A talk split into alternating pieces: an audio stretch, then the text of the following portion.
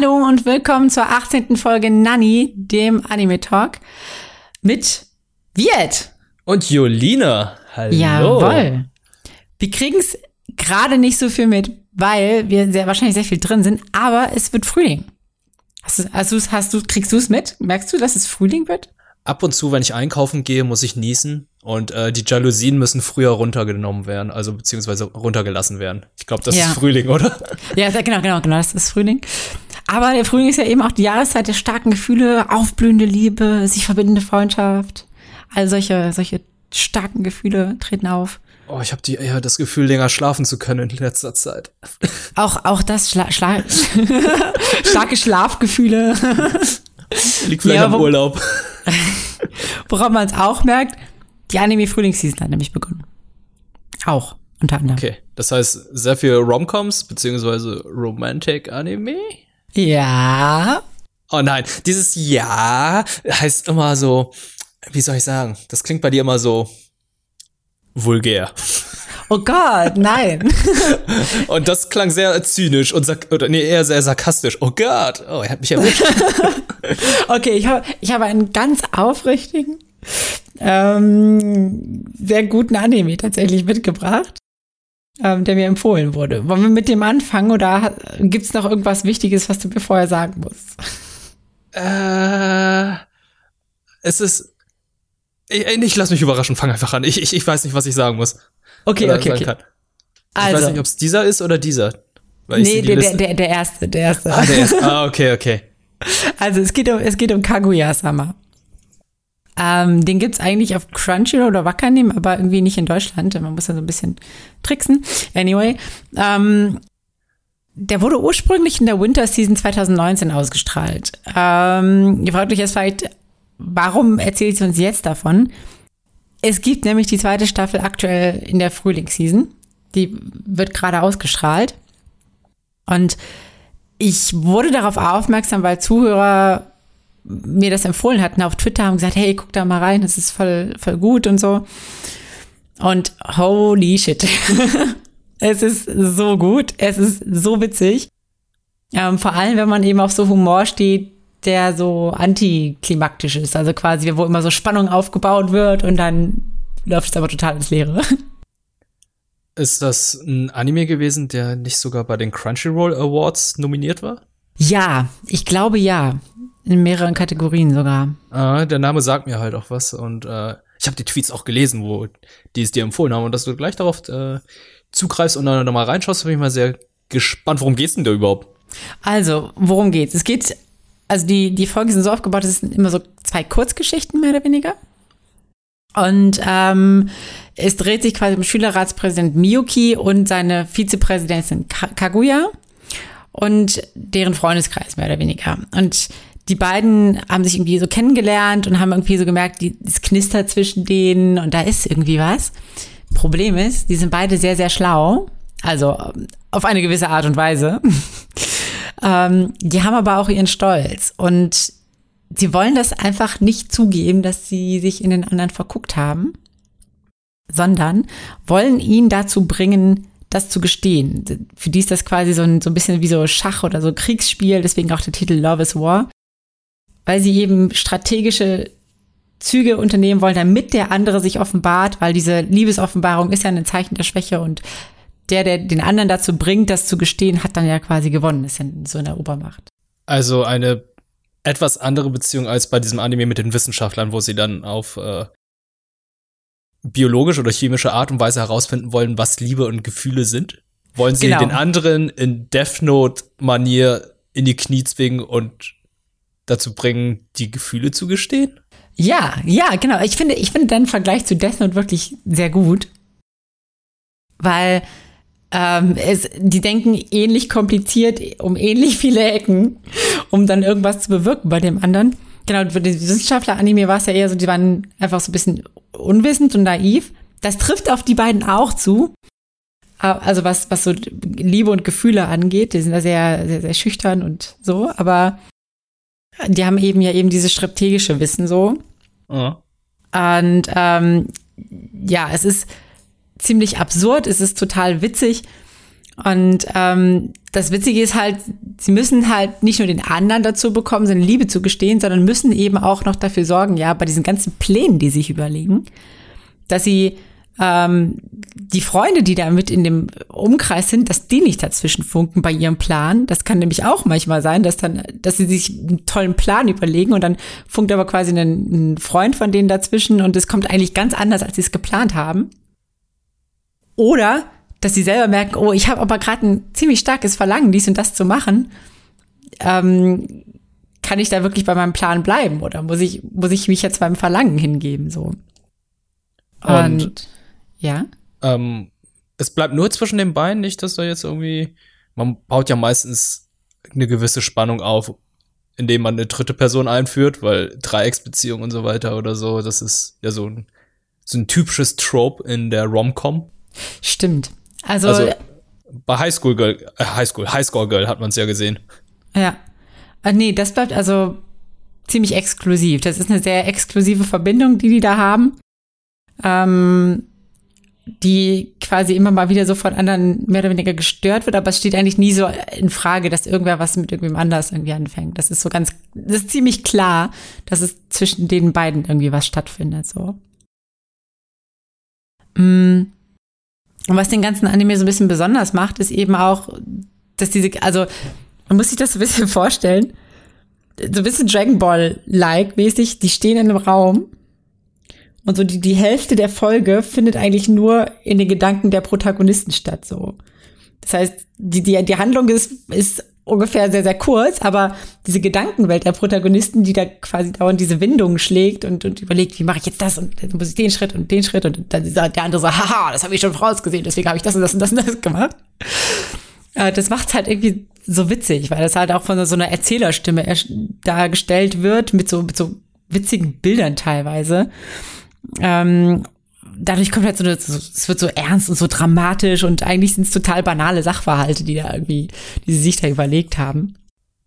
Und, du, hast, ähm, du hast ja jetzt erzählt, dass die zweite Staffel erschienen ist. Hast du irgendwie Abnutzungserscheinungen gefunden jetzt bei der Serie? Weil mir kommt es jetzt gerade vor, wenn jetzt jede Folge nur darauf ausgelegt ist, dass sie sich nur Gedanken machen, was der andere macht und wie sie es umsetzen, ist es ja irgendwie, das hat sich dann nach wenigen Folgen schon ein bisschen abgenutzt, oder? Und jetzt bin ich sehr gespannt, wie sie das jetzt zwei Staffeln lang machen. Also, was kommt denn alles? Was passiert denn, dass es dann so spannend bleibt, dass man dranbleiben möchte?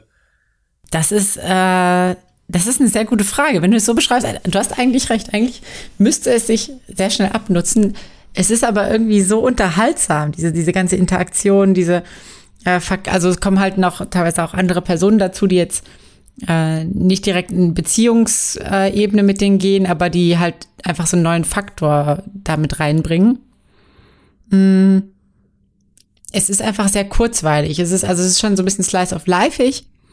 Ähm, aber du hast ernsthaft Lust zu erfahren, okay, wie geht das Ganze jetzt aus? So, und ähm, Du hast recht, also jetzt mit der zweiten Staffel, man möchte auch irgendwie so einen gewissen Fortschritt sehen. Oder zumindest geht es mir so, dass ich denke so, okay, ja, wenn man, wenn es halt irgendwie immer nur in der Gedankenwelt bleibt, könnte es halt auch irgendwie so ein bisschen, ne, äh, langweilig und repetitiv werden. Irgendwie muss da auch mal was passieren.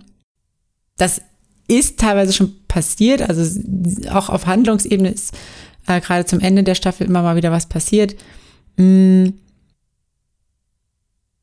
ich, du hast recht. Ich glaube, also das ist auch was, was, worüber ich mir Gedanken gemacht habe. Unendlich viele Staffeln kann man das nicht machen. Also ich würde schon irgendwie erwarten, dass sie irgendwann zusammenkommen. So, weißt du, weil wenn es immer so hin und her geht, dann wird es ja irgendwann langweilig. Denkt man sich, oh, finden die sich jetzt auch noch mal oder nicht?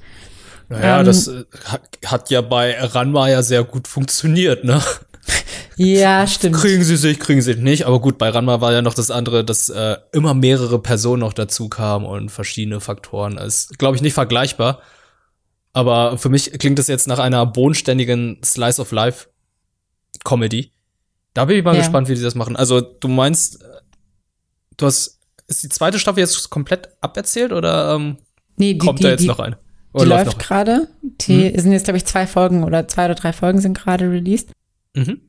Mm, Ich bin, ich bin auch gespannt. Also ich, ich sehe den Faktor, den du so meinst. Es fühlt sich momentan aber noch sehr so an, als könnte, könnte da noch eine ganze Ecke mehr kommen. Also es ist, es lässt sich unglaublich gut gucken. Es ist ein sehr guter Feelgood-Anime und man stört sich, finde ich, gar nicht so daran, dass, also es fühlt sich auch nicht repetitiv an. So, das, selbst wenn so Gedankenmuster irgendwie dargestellt werden oder so, es, es fühlt sich irgendwie immer neu an oder immer, ich weiß nicht, es ist, es ist sehr frisch, es ist sehr gut. Ähm, vielleicht war ich nicht sehr gut da drin, es gerade gut darzustellen, aber es ist, es ist wirklich richtig gut. Das klingt schon mal sehr vielversprechend, wenn du meinst, ja, theoretisch ist es, äh, wiederholt es sich, aber es ist dann so gut, dass man immer noch dran bleibt und gucken möchte oder beziehungsweise wissen möchte, wie es weitergeht. Ja. Vor allem, also es ist auch so ein bisschen, es ist nicht immer so super vorhersagbar. Es, also die Faktoren, es kommen dann chaotische Faktoren rein, wo man sagt, okay, es ist jetzt wirklich ganz anders ausgegangen, als einer von den beiden das erwartet hätte. So. Mhm. Und das macht es, glaube ich, auch so ein bisschen frisch. Ja, ich finde, das ist schon eine hohe Kunst, ähm, eine Serie zu erschaffen, wo man weiß, der Ablauf ist immer wieder gleich man weiß so ungefähr, was passieren wird und äh, trotzdem will man trotzdem dranbleiben. Also ich hatte das Gefühl letztes Jahr bei How Heavy Ever Dumbbells so, weil da haben mir auch einige gesagt, ja, der Ablauf ist ja immer gleich, es ist ja nach drei Folgen ja schon zu Ende erzählt. Ja, äh, es ist immer gleich, aber trotzdem ist es ja spannend, es dann nochmal zu sehen, beziehungsweise zu sehen, was dann jetzt alles dazukommt, obwohl der Ablauf immer gleich ist. Also ähm, mhm. ähm, ist ja bei Shonen Anime ja auch nicht anders, muss ich sagen. Die Abläufe ja. sind ja immer gleich. Kämpfe, Kämpfe, bisschen äh, Cooldown, Timeskip. Tra Trainings Arc. Arc, ja.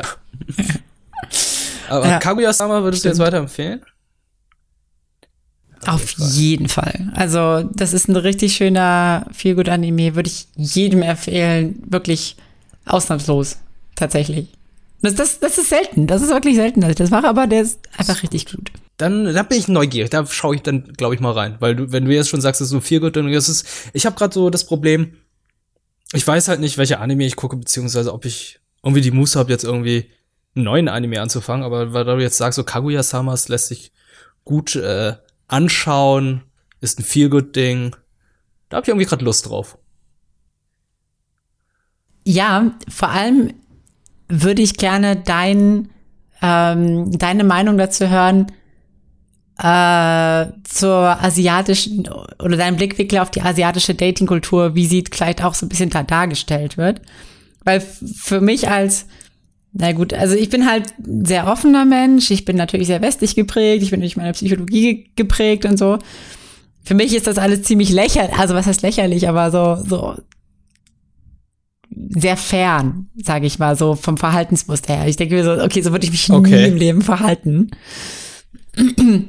ähm, aber vielleicht ist das halt echt so ein kulturelles Ding und ich habe das Gefühl, du kennst dich damit vielleicht so ein bisschen mehr aus, dass du da auch noch mal Feedback zu geben kannst, okay, wenn du es irgendwie gesehen hast. Rein. um zu gucken, wie es da so ist. Ja. Ja. Mhm. Mach das. Kaguya-sama. Okay. Oh, so, äh, wollen wir dann kurz weiter, soll ich mal was erzählen, was ich hier geguckt habe?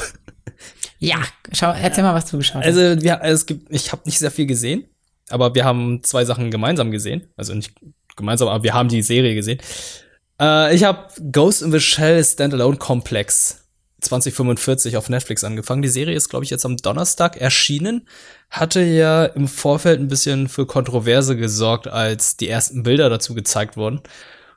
Und die waren zu Recht etwas kontrovers, weil wenn du Ghost in the Shell denkst, denkst du dir so, okay, Cyberpunk, coole Farben, gut animiert, Major, also der Hauptcharakter. Und dann siehst du halt dieses erste Bild und das ist zum ersten, zum einen nicht typisch Anime, sondern irgend so ein CG-Anime. Mhm. Und der sieht nicht mal leider nicht mal gut aus. Also es gibt ja mittlerweile sehr viele CG-Animes, Anime, die gut animiert sind, optisch die Charaktere auch gut sind. Aber hier ist es halt, du siehst den Charakter und denkst, das ist aus einer Cutscene von der PlayStation 1 nur hoch, hochskaliert. Also die Charaktere sehen halt einfach wie Plastikpuppen aus und das fällt einem sehr auf und stört am Anfang ein bisschen. Also, weil die die Animation, die ist flüssig, die ist halt nicht so in dem Godzilla-Film, der Anime, oder äh, hier jetzt der Dragon Prince auf Netflix, sondern die Animationen sind flüssig. Für, sag ich mal, ähm, diese CG-Verhältnisse.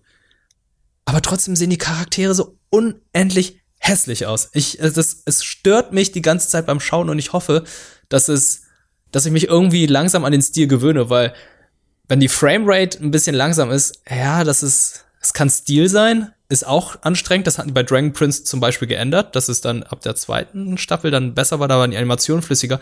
Aber trotzdem sah der Stil gut aus. Die Charaktere sahen immer noch gut aus. Bei Ghost in the Shell, hm. Ich hoffe halt jetzt einfach, dass die Story trägt. Ich habe Standalone Complex damals auf MTV nicht gesehen. Und ich habe wirklich nur den ersten Ghost in the Shell gesehen und den Scarlett Johansson Film. und jetzt bin ich mal gespannt, wie jetzt äh, Ghost in the Shell Standalone Complex 2045 ist, weil Cyberpunk ist cool, ich habe Lust drauf, hab, ich mag äh, die Welt von Ghost in the Shell, aber im Moment im Moment stört mich eher mehr der Animationsstil. Ich habe bisher auch nur eine Folge gesehen, die auf äh, Japanisch lief, auf Netflix. Da steht noch auf Deutsch anstehend. Das kann, glaube ich, sein, dass irgendwann dann noch eine deutsche Loka kommt. Kann vielleicht auch aufgrund des, äh, aufgrund der Pandemie sein, dass äh, die mit der Lokalisierung nicht hinterherkommen. Was auch verständlich ist. Trotzdem bin ich froh, dass dann äh, generell überhaupt neue Serien kommen. Hm. Aber im Moment kann ich noch nicht so viel dazu sagen. Ich weiß, es spielt ein bisschen später als Ghost in the Shell Film und auch ähm, dem ersten Standalone-Komplex. Irgendwie, ich glaube, 15 Jahre später, weil ich glaube, der erste Film spielt im Jahr 2029, 2030. Es ist nicht mehr lange hin, ne? Mhm. Es, ja. Ist nicht, ich glaube, technisch, technisch, sind, wir noch, nicht, ganz, ganz so weit. weit. Aber ich, ich mag halt den Gedanken, wie äh, die Welt da so aufgebaut ist. Ich mag den Cyberpunk-Stil, den sie in den 90ern oder 80ern sich ausgedacht haben, wie sie sich vorgestellt haben, wie die Zukunft in 30, 40 Jahren aussieht. Ja. Das ist, äh, ich finde sowas immer ganz spannend, wenn man überlegt, äh, in welcher Zeitebene man gelebt hat und wie man sich dann die Zukunft dann vorstellt wie dann zum Beispiel Steampunk entstanden ist, Raypunk, Dieselpunk und so weiter. Das ist, das ist eine ganz spannende Sache und ich, äh, ich bin gespannt, wie sie in Ghost in the Shell dann so auf aktuelle Situationen eingehen, beziehungsweise es ist ja immer etwas Aktuelles, beziehungsweise irgendwas, was die Welt bewegt oder was, äh, woran der Mensch gerade denkt, was dann in dieser Zukunftsszenerie dann dargestellt wird. Und äh, das habe ich leider noch nicht so viel gesehen in Ghost in the Shell Standalone Komplex. Da ging es halt einfach nur darum, dass nach dem Weltkrieg die ganzen Kryptowährungen, die ganze Währung dann irgendwie nicht mehr vorhanden war und jetzt irgendwelche Rebellen gegen die Stadt sich äh, widersetzen und äh, der Major mhm. mit äh, dann jetzt irgendwie die Crew wieder zusammenbringt und versucht dann die Leute aufzuhalten. Aber das war jetzt alles nur in der ersten Folge. Ich kann da noch nicht zu viel sagen, aber ich bleibt dran, ich werde das jetzt mal weiterschauen und äh, vielleicht kann ich dann in Zukunft mehr dazu äh, sagen. Aber bevor ich dann weiterschaue, gucke ich, glaube ich, auch erstmal den Ghost in the Shell The New Movie von 2015 nochmal an. Der ist, glaube ich, auch auf Netflix erschienen. Mhm. Vielleicht ist es ja eher eine Fortsetzung, beziehungsweise die Serie zu diesem Film und nicht zu dem Ghost in the Shell Film aus dem Jahr 95. Ja. Also ich habe mir eben auch Bilder angeguckt, tatsächlich. Kann ich nur unterschreiben, es sieht echt PlayStation 1 mäßig aus. Das ist nicht schön. Das ist echt nicht schön. Und ich habe eine Frage, das heißt, storytechnisch ist das aber schon quasi was eigenes, oder? Oder ist es jetzt keine neue Interpretation von einer vorhandenen Story? Das weiß ich nicht, weil ich, wie gesagt, erst nur eine Folge gesehen habe. Und wenn es jetzt eine, eine Fortsetzung ist, dann wäre es ja eine Fortsetzung, die 15 Jahre später spielt. Und da, da ist wirklich kein einziger Charakter alt, älter geworden. Gut, Major ist ja äh, ein Cyborg, ja. aber trotzdem, die anderen Charaktere müssten doch auf eine gewisse Art und Weise altern. Ja, eigentlich schon. Ja. Ähm, ich, ich schaue mich, ich schaue es mir noch mal an. Ich, äh, ich weiß noch nicht so wirklich, was ich davon halten soll. Wie gesagt, eine Folge bisher gesehen. Also und ähm, der Stil ist halt so ein bisschen abschreckend und ich hoffe halt einfach, dass die Story dann trägt, wenn es schon optisch da nicht viel ist. Das Intro dafür ist auch ganz okay. Ich, ich Ich bin sehr gespannt auf jeden Fall. Ich bin ein riesen Ghost in the Shell Fan, weil ich, wie du schon gesagt hast, ich eben auch total mag mit diesen ähm, Cyberpunk-Elementen und auch, also für mich finde ich halt diese ganzen ethischen Aspekte auch so total spannend mit äh, Randgruppen und, und äh, beziehungsweise Mensch-Maschine-Übergang und so ein Kram. Mhm. Ähm, finde ich hat, hat interessante Komponenten, die einfach mal so zum Denken anregen. ist natürlich jetzt also ich finde, ich finde, die früheren Anime konnten das immer sehr gut rüberbringen, weil die Atmosphäre halt auch so düster war. Vom ähm, Zeichenstil hat das auch alles das gut tragen können. Ich kann mir ehrlich gesagt bei der Grafik das nicht vorstellen, dass das Atmosphäre generiert. Irgendwie. Ich, es, es schreckt mich auch zum einen ab, dass der Major einfach wie ein Kind aussieht. Und nicht irgendwie. Mh, hm, ich, ich finde es generell ganz merkwürdig, wie der Hauptcharakter über die gesamten Filme und Serien immer anders aussah. Hm. Weil, wenn du das mal vergleichst mit dem allerersten Film, okay, mit Manga brauchen wir nicht zu vergleichen, da sieht sie sowieso ganz anders aus. Ähm, da sie, war sie ein ganz anderer Charakter, auch vom Typ her. Und äh, mittlerweile wirkt es eher, ja, sie ist halt so ein cooler Cop aus der Zukunft mit einem flotten Spruch auf dem Lager und auf Lager und ähm, hat so ist hat einen Cyborg-Körper. Und früher war es halt, da hat sie weniger gesprochen. Da waren es eher mehr Irritaten, die da was gemacht haben. Und da war sie einfach cool, indem sie sehr wenig gesagt hat. Und äh, das ist, ich weiß nicht, was, was da jetzt passiert ist. Ich weiß nicht, was äh, generell, wie, wie es sich da so entwickelt hat, weil auch bei Standalone-Komplex, wenn du dir den Stil anschaust, ist es halt, es ist zum einen natürlich auch der Zeit zu verschulden, wie sich der Stil weiterentwickelt hat. Weil wenn du dir den Film anschaust, merkst du sofort, okay, das ist halt ein Film, der Mitte der 90er entstanden ist, hat noch so ein bisschen Elemente aus den 80er mitgenommen, wo noch viel Wert auf die Optik, das Gesicht des Charakters gelegt wurde. Und wie Kevin auch schon beim hier beim Jojo-Podcast gesagt hat, dass nach und nach die Charaktere ja immer einfacher zu zeichnen sind. Mhm. Also gerade in den Haaren und den Augen und so, das ist, du merkst halt, wie sich der Stil in den letzten Jahren verändert hat und mittlerweile so zu diesem Stil angekommen sind, wo ich nur denke, Frauen sehen nicht mehr wie Frauen aus im Gesicht, sondern eher wie kleine Mädchen. Ja. Und das haben sie mit Major leider geschafft. Und das ein bisschen schade. Das stimmt, ich, das stimmt. In den, in den früheren, ich erinnere mich noch an die, an die früheren Anime, da war es durch, ich weiß nicht, woran es lag, ob es irgendwie so quasi ein bisschen härter gezeichnet war, vielleicht mehr kantiger, aber die sah definitiv nicht aus wie Mädchen. Also klar, mhm. sie sah, ich finde, ich hätte sie so eingeschätzt auf so 30 bis 40-jährige Frau ungefähr. Ja, genau.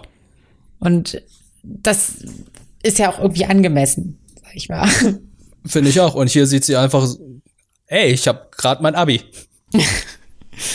ja. Und morgen geht's nach Australien. So sieht sie aus. Ja.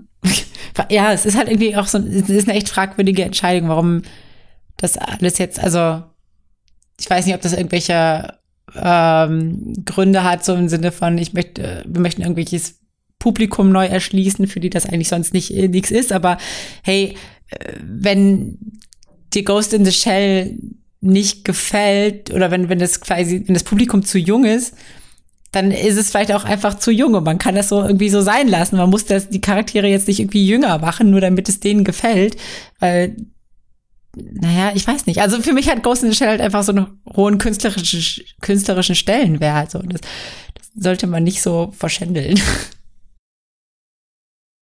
Ja, ja, aber das ist jetzt so eine Stilfrage, da trifft mir gerade in einer komplett andere Richtung. Aber ich finde es ganz spannend. Vielleicht können wir dazu auch mal irgendwann eine Folge machen, weil ich bin halt so ein, ich bin es ist nicht nur, weil ich so in den 90ern aufgewachsen bin, dass ich dann den Stil der 80er, 90er mag, sondern ich, ich finde, ich muss auch sagen, ich mag den Stil der 80er, 90er auch viel mehr als jetzt den neueren, weil welchen Stil ich so überhaupt nicht mag, ist der Ende 90er, Anfang 2000 der Stil. Welcher? Das ist, kannst du mir ein Beispiel nennen? So, so Grafikstilmäßig, wo, wo ähm, die Charaktere wirklich diese Hochglanzhaut haben. Ja. Und äh, diese riesigen Augen, meistens dann noch diese äh, spitzen Eckzähne dann haben. Ja. Sehr rundlich, die Haare sind äh, nicht mehr so detailliert, sondern sind wirklich nur noch so ein paar Büschel. Mhm. Und dann sind noch so äh, weich, also noch ein paar Schatten dazu. Das ist halt, ich kann dir gerade nicht sagen, welcher ist die so Anfang 2000, die ich so nicht mag, aber es gibt ja, kann man im Internet sehen, so Anime-Stile von den 60ern bis 2000, 2015 oder so. Wie sich der Stil in den Jahren immer verändert hat, was da jetzt dazugekommen ist, ähm, was immer weniger geworden ist in den Gesichtern, das äh, es, es ist einfach ganz krass, weil die Charaktere werden immer vom Gesi Gesicht her immer rundlicher. Mhm. Die Ecken und Kanten sind einfach weg. Ja. Und ähm. Stimmt. Ich sehe, ich, ja, ich sehe es, ich sehe es gerade auch. Also ich habe gerade so, so ein Bild gefunden, weil verlinken wir das auch mal irgendwie dann unter mhm. der ähm, unter der Folge dann. Es ist, da gibt's gibt's ja echt mehrere und es ist ein, ist schon spannend irgendwie zu sehen wie sich das verändert hat. Ja, und gerade jetzt bei Ghost in the Shell, jetzt in den CG-Stil. Äh, hm. Ich weiß jetzt nicht, ob die Serie, wenn sie jetzt äh, jetzt ein typischer Anime wäre, ob die jetzt auch dadurch besser wäre. Kann man nicht sagen. Kann man nicht sagen, wie, beziehungsweise ich kann das nicht sagen. Andere können es bestimmt sagen, weil sie vielleicht äh, alle zwölf Folgen schon gesehen haben. Ich kann das im Moment leider nicht sagen, weil ich nur eine Folge gesehen habe. Aber ähm, das ist meine persönliche, mein persönlicher mhm. Eindruck und ein großer Drift in die Richtung der Stile, wie sie sich weiterentwickelt haben, die Zeichenstile. Ja. Ähm, wenn wir ja. gerade bei anderen Sachen sind, ähm, ich wusste nicht, wie ich die Überleitung machen soll, aber wenn ich schon, wenn ich schon. War gut, war gut. äh, ich habe zu Recht What the fuck ja, darunter geschrieben, ja, okay. als du es hingeschrieben hast. Okay. Ja, also. Jetzt geht's rund. Jetzt für unsere Zuhörer. Jetzt geht's rund. Also, der, der edgy Hentai-Agent Jolina war mal wieder für euch investigativ unterwegs. Und ähm, ich glaube, was ich gefunden habe, ist ein, ein Vorläufer von Izushoku Reviewers, äh, von Interspecies Reviewers. Ähm, er nennt sich Monster Girls, beziehungsweise ähm, Everyday Life with Monster Girls. Ähm, und ist definitiv eher in der edgy, also edgy Stil zu sehen, nicht, nicht so Hentai, es gibt keine expliziten Sexszenen oder so. Ähm, man muss sich aber, naja, also, worum geht's ja. erstmal? Also, es ähm, wurde eben, also in dem Anime geht es darum, es wurde veröffentlicht, dass es eigentlich so eine Untergrundgesellschaft gibt von, von Mensch-Tier-Mischwesen. Und ähm, in Japan finden jetzt halt so unter ganz strengen gesetzlichen Richtlinien sogenannte Austauschprogramme statt, wo quasi ähm, zum Beispiel so Schlangenmenschen, Spinnenmenschen, Pferdemenschen, Vogelmenschen, was auch immer, zu so einem Austauschpaten kommen nach Japan, um da quasi die Gesellschaft kennenzulernen und so weiter. So. Ähm, unser Protagonist äh, Kimi Tokuruso hat damals eigentlich gar nichts am Hut, möchte eigentlich nur sein ruhiges Leben äh, leben, aber eine sogenannte Agent Smith. Moment, in, äh, sie heißt so? Ja, ja, ja, sie heißt so. Ähm, in schwarzem Anzug und mit schwarzer Sonnenbrille natürlich, was sonst. Ähm, taucht halt eines Tages vor seinem Haus auf und schiebt ihn halt mehr oder weniger so ein äh, Schlangenmädchen unter, eine, eine Lamia, werden die da genannt. Und die ist hin und weg von ihrem, von, von Kimi Hitokurusu. Wie soll es auch anders sein? Es ist ein Harem-Anime. ähm, er versucht sich, also er kämpft aber mehr oder weniger eigentlich die ganze Zeit um sein Leben, weil sie hat eigentlich zu viel Kraft. Sie ist, also muss sich vorstellen, schon so eine normale Würgeschlange kann einen ja umbringen. Jetzt stell dir das mal in quasi noch mal größer und menschenförmig vor. So. Also sie hat halt, sie hat halt Oberkörper menschlich und ab, naja, Oberschenkel halt dann Schlange. Moment, also wie eine Meerjungfrau oder eher nicht wie eine Meerjungfrau? Also Nat natürlich ist sie oben Mensch, sonst wäre es ja kein edgy Anime. Es ist okay, jetzt, jetzt muss ich ins, jetzt muss ich ein bisschen ins Detail gehen. Also sie oh, ist boy.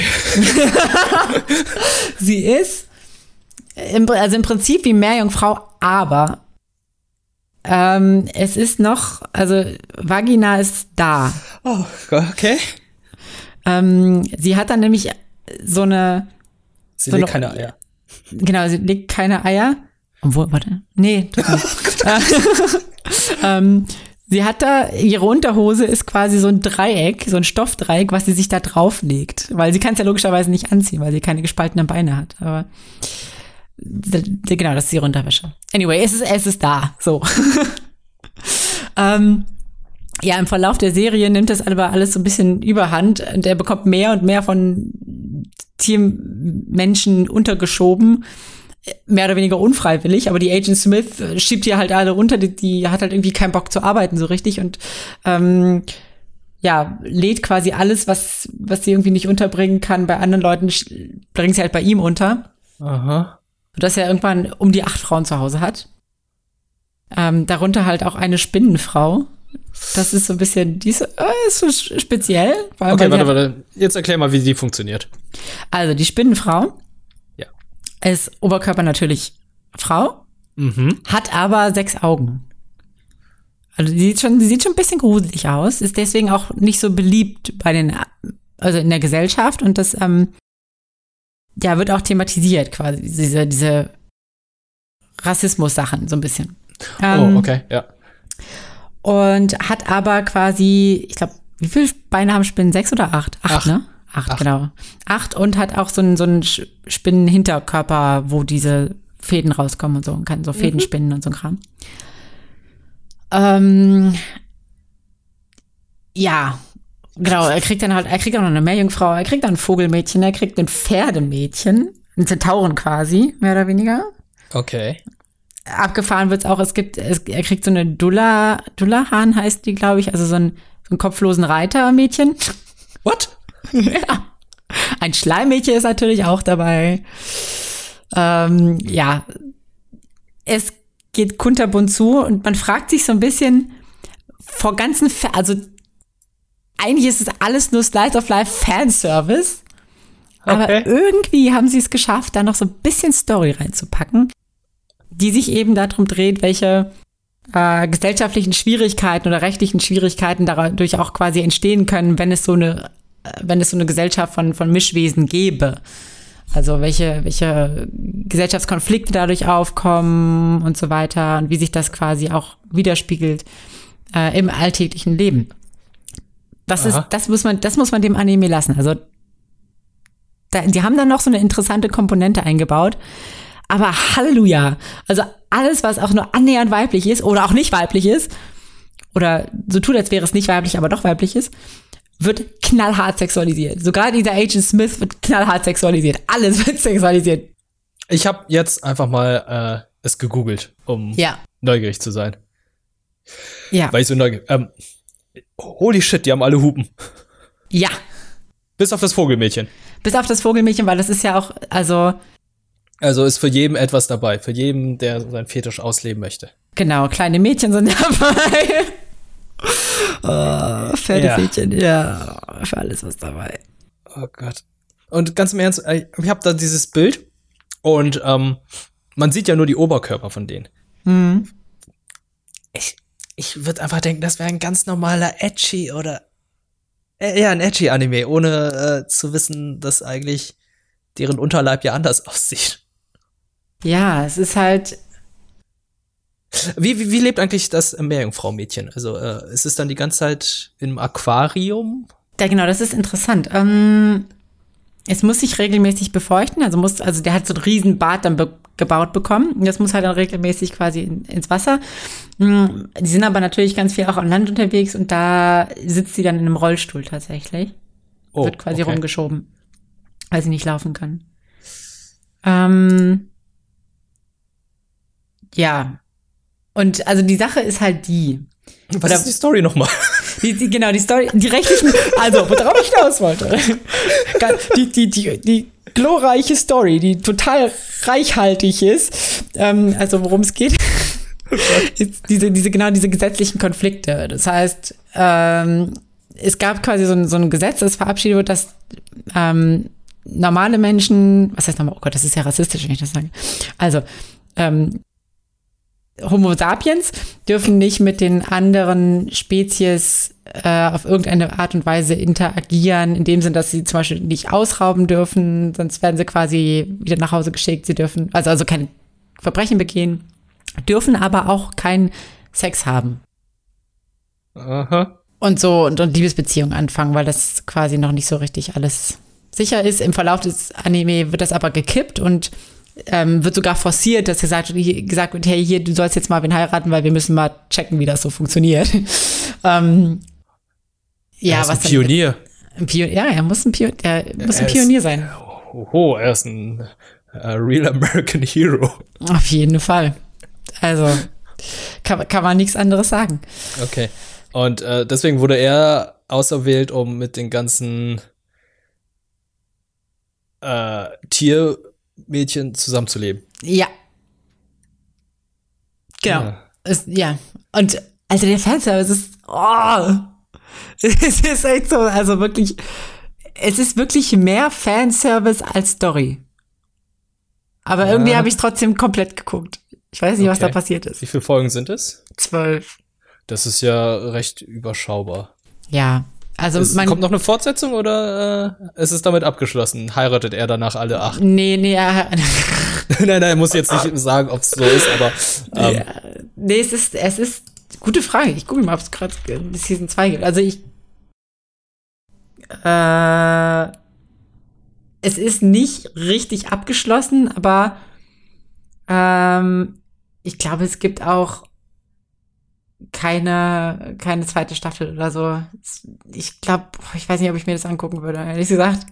Wollen, wollen wir unseren Zuhörern noch mal kurz erzählen, wie du überhaupt auf diesen Anime gekommen bist? Ja, ja, warum, warum komme ich auf sowas immer?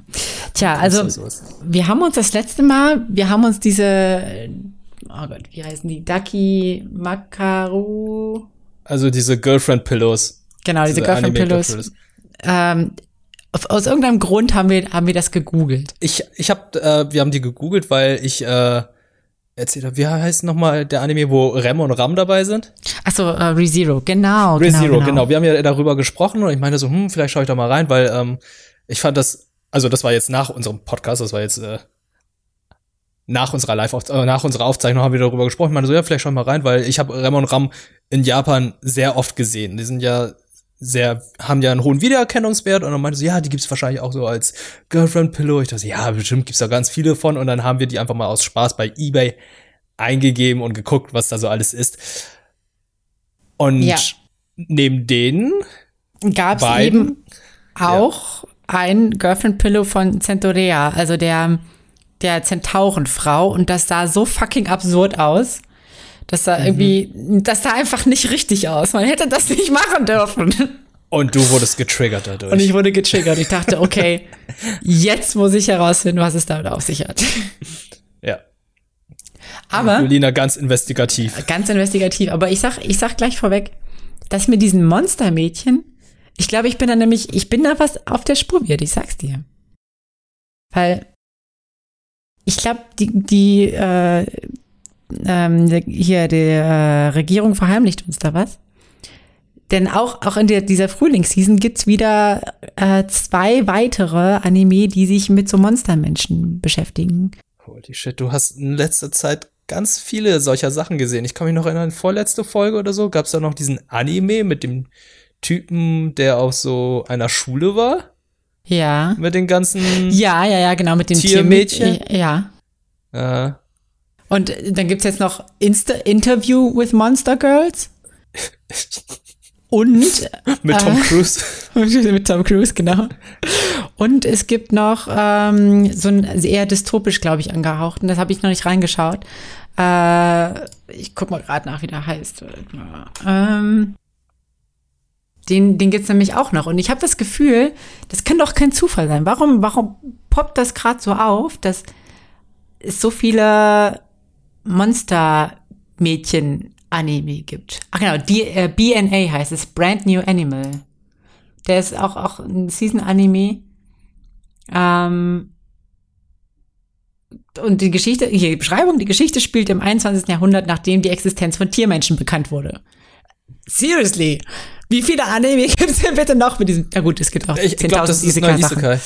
Ja, das, das, ja. Das, das ist das neue Isekai. Ja, ähm, Tiermädchen, also Tiermenschen sind das neue Isekai-Genre. Ja. Also ja, wenn es ja. wenn irgendwann in der Zukunft hört, ihr, wir wussten es zuerst. Wir wussten es zuerst, genau. Und äh, wahrscheinlich kommen dann die Katzenmädchen auch nicht Da dauert es auch nicht mehr so lange, bis das, die Katzenmädchen kommen. Ja. Elon Musk, wir zählen auf dich. Ja, nein, ja, oh, okay. Gut, ähm, vielleicht sollten wir uns mal auf anderes Terrain begeben. Ja, wir begeben uns auf anderes Terrain. Aber ich fand das mal sehr spannend und ich sehe hier auch, auch gerade, dass äh, äh, es in Deutschland erschienen ist, ne? Monst die Monstermädchen von Kase. Ach, von Kase? Echt? Ach, Kase, Mensch. Oh ja, ihr Kase. Wisst, ihr wisst, was gut ist. Also, wenn die Nachfrage hoch ist, kann ich mal fragen, vielleicht gibt es ja ein Gewinnspiel zum Monstermädchen. Oh. Vielleicht gibt es da so ein Kissen oder so. Oh aber dann muss ich, dann muss ich mir aber eins wegsnacken. okay, ähm, gehen wir doch mal auf einen anderen Anime und zwar einen, der schon seit der letzten Season läuft und jetzt, glaube ich, abgeschlossen wurde. Und zwar My Hero Academy Acad My Hero Academia Season 4, Season 4. Die vierte Staffel von My Hero, Boku no Hero, ist jetzt abgeschlossen. Ja, äh, wir hatten, glaube ich, schon vor puh, sehr vielen Folgen schon mal über die erste Folge darüber gesprochen, der vierten Staffel. Es ging ja ein bisschen langsam los, ne? Es ist ja nicht so actionreich gewesen. Die mussten ja erstmal wieder die Leute ranholen, erklären, was passiert ist. Und dann geht's eigentlich ganz schön los, ne? Also, da geht's rund mit ja. dem Kampf gegen Overhaul, einem neuen Bösewicht, einer, der ein bisschen ist wie Scar aus Full Metal Alchemist. Der kann Sachen auflösen, oder?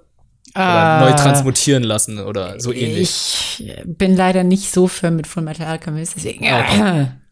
okay. Aber bestimmt, wenn du das sagst, ist das so. Oh, ich verwechsel ihn gerade. Oh nee, warte, ich verwechsel ihn gerade wirklich. Scar konnte ja zerstören. Das ist wie der Typ mit dem Facepalm, mit den Händen im Gesicht. Ah ja, genau, ja. Ja, ja, das war anders. Aber Overhaul konnte Overhaul konnte die äh, Kräfte anderer aufnehmen. So war das. War das so? Oh war das nicht so? Ich glaube, doch, ich glaube, wahrscheinlich hast du recht. Obwohl, aber Obwohl? Die, ja, ich bin gerade überlegen.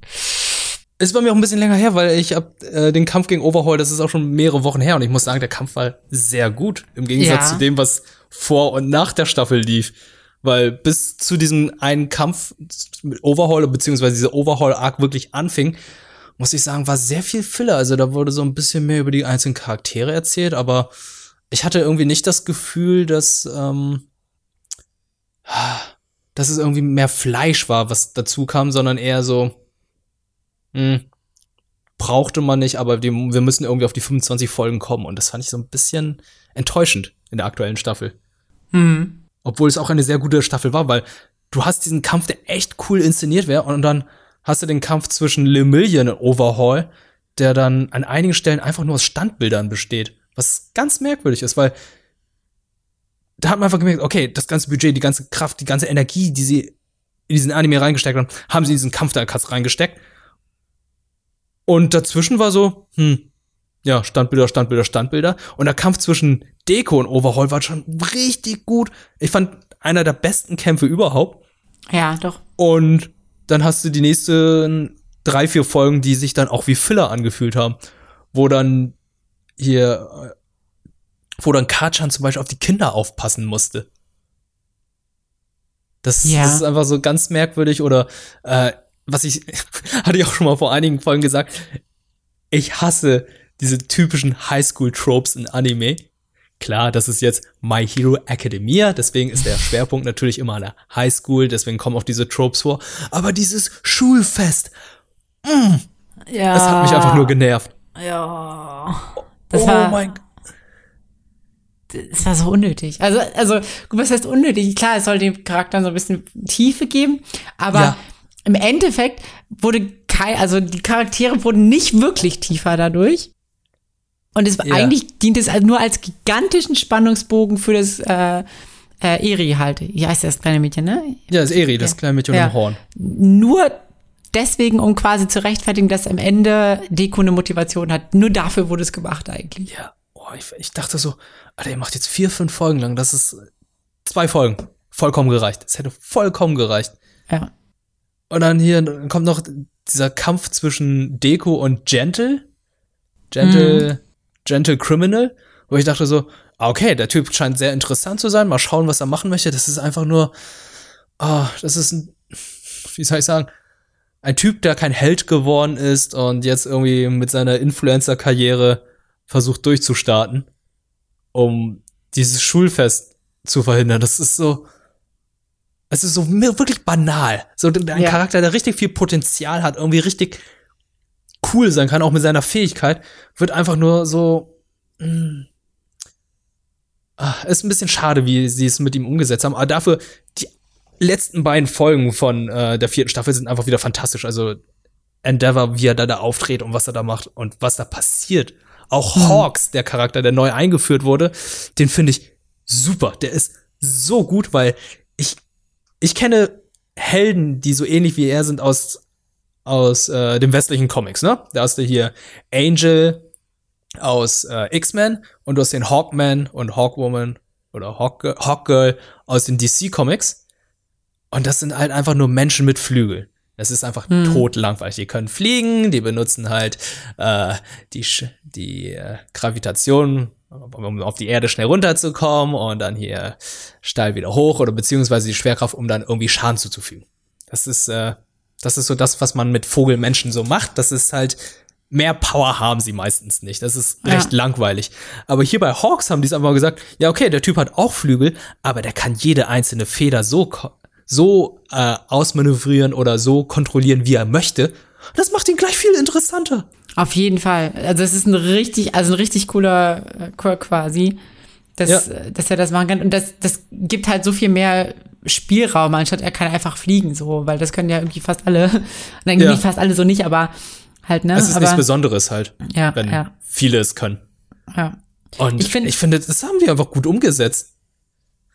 Mhm. Ich finde ich finde es auch interessant, weil er ja ähm, er ist ja quasi, es gab ja dieses Rating da und er ist relativ hoch abgeschnitten. Aber Platz zwei.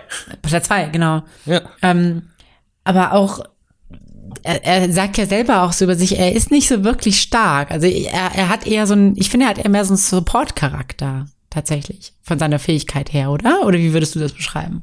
Definitiv. Also ich finde ihn auch eher so ähm, heldentechnisch ist er natürlich man hat auch gesehen, was für Fähigkeiten er drauf hat. Der ist eher für die große Masse ausgelegt, der ist eher um Leute zu retten, aber nicht für so den Kampf eins gegen eins ausgelegt. Mhm. Und äh, das ist ja auch vollkommen in Ordnung. Und bei diesen, bei diesem Rating, da ging es ja auch nicht darum, wer der Stärkste ist, sondern halt, es ist fast wie ein, fast so eine Art Influencer-Rating ja, gewesen. Stimmt. So ja. gucken wir so, wer so den größten Einfluss hat. Es geht ja gar nicht darum, wer der Stärkste ist. Ja. So My Hero Awards quasi. ja, so ein bisschen. Und äh, das fand ich dann wiederum interessant. Das ist dann wieder die Stelle gewesen, wo es einfach interessant wird. Das ist so. Und dann ja, war es auch wieder schon wieder vorbei, ne? Ja, da, da, da, ich da kam halt der Kampf, da kann ich einfach nichts zu sagen. Ich, ich habe den gesehen, ich war wirklich gefesselt. Ich habe mitgefiebert und habe einfach nur gehofft, dass alles gut wird und äh, das, das hat Spaß gemacht. Mhm, auf jeden Fall. Also ich, ich muss sagen, also dieses ganze, also es wird ja auch so ein bisschen Einblick in diese po Politik und, und ähm, diese Wirtschaft rund um dieses ganze Heldensein gegeben in den letzten, in den letzten zwei Folgen. mhm, ähm, ja. Und Endeavor wird charakterlich so viel tiefer. Ich finde, es wird viel mehr so dargestellt auch. Also ich finde, vorher war Endeavor immer so, ein, so eine eiskalte Mauer. Und in den letzten zwei Folgen sieht man, kann man so ein bisschen hinter diese Fassade blicken und ich finde, es lässt einen so ein bisschen erschrecken, weil man auf einmal so seine Sichtweise der Dinge irgendwie auch mitbekommt, denkt so, oh shit. Mhm. So. Ja, so mehr auch über äh, seine Kinder und seine Familie, seine Frau. Ja. Auch ähm, was es für ihn jetzt bedeutet, Held, der erst, der Held auf Nummer eins zu sein, nachdem All Might nicht mehr ähm, das Aushängeschild der Hoffnung ist. Also ähm, da hat Endeavor in der kompletten Staffel, auch wenn er nur wenig vorkommt, hat er mehr Charakterentwicklung gehabt als der Rest. Ja, in zwei Folgen. Und wenn man sich überlegt hätte, wie gut wäre das gewesen, wenn sie statt irgendwie sechs Folgen Highschool, wir machen eine Band, ja. äh, noch mehr da reingesteckt hätten. Oh Mann. Oh, ja, wir machen eine Band, was machen wir für ein Fest? Oh Gott, das war, äh, das fand ich so merkwürdig. Und auch ganz wichtig, ne, ähm, Deko hat endlich einen neuen Kampfstil entdeckt.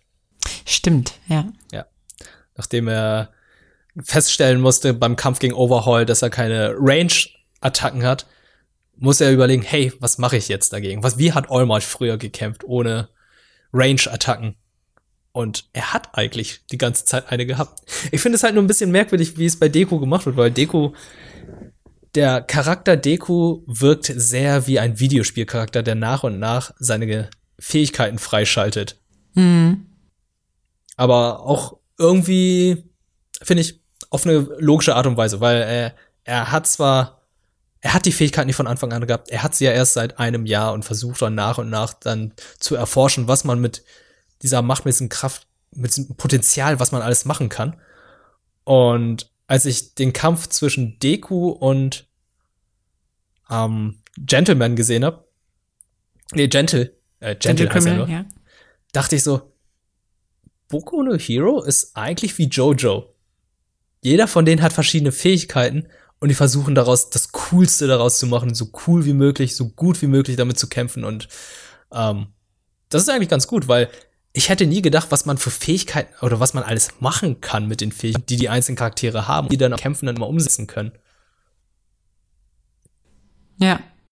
Also wenn man wenn man sich so denkt, so, wenn man sich so vorgestellt hat früher so so ja, wenn ich irgendwie Superheldenkräfte hätte, dann wäre ich irgendwie unbesiegbar oder super stark oder so, aber hey, man kann auch mit Sachen, die wesentlich weniger spektakulär klingen, echt ziemlich coole Dinge machen. Und das finde ich schafft halt Boku Hero immer wieder darzustellen, dass ähm, man eben auch mit komischen Sachen oder auch wie, wie bei Jojo ja auch, äh, mit, mit komischen Fähigkeiten, die man hat, irgendwie was erreichen kann. Ich finde, es ist irgendwie so eine schöne Botschaft, so nach dem Motto, so jeder hat irgendwie die Möglichkeit zu scheinen mit seinen Talenten. Man muss nur die richtige, richtige Möglichkeit finden. Also auch zu übertragen jetzt aufs echte Leben und gesellschaftliche Leben. Also das ist, finde ich, so eine Botschaft, die, die mhm. ich eigentlich ganz schön finde. Vielleicht ist das dann auch die Erklärung, weshalb die deutsche Version von Quirk dann Macke ist, weil ich habe mich immer sehr damit, ich, ich fand es immer sehr störend, dass es so hieß. Mm, ich auch. Das ist, das ist eher, äh, weil es ja eine Macke ist, klingt für mich eher nach einer Behinderung, aber das klingt ja jetzt wirklich schon wie, es ist, äh, es ist, es klingt ein bisschen noch mehr dahinter. Das ist, du hast eine Art Behinderung, etwas, was dich eigentlich aufhält und du machst das Beste daraus. Du machst das Coolste daraus. Ja. Könnte man auch so interpretieren, aber vielleicht haben sie kein anderes Wort dafür gefunden für Quirk. Ja. Ich hätte Fähigkeit genommen. Ja, ich hätte auch Fähigkeit genommen. Aber ja. Hat wahrscheinlich Aber seinen Grund. Ist, hat bestimmt seinen Grund. Aber ich habe ja auch herausgefunden, dass äh, zum Beispiel bei Attack on Titan, das ja auch äh, eine Übersetzung, dass es einen Übersetzungsfehler gab, den sie einfach jetzt durchgezogen haben. Welchen denn? Der Hauptgefreite Levi. Ja. Der ist um Himmels Willen kein Hauptgefreiter. Hauptgefreiter ist so ein niedriger Rang. Oh, okay. Der müsste Hauptmann sein. Ja. Und ähm, da hatte ich, hatte ich auch äh, bei Leuten bei KC gefragt, so, warum habt ihr den als Hauptgefreiten übersetzt? Ja, Manga wurde auch falsch übersetzt als Hauptgefreiter.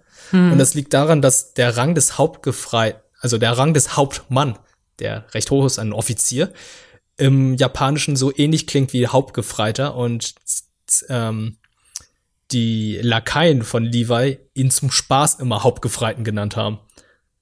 Okay. Weil er so ähnlich klingt und deswegen kam diese Fehlübersetzung.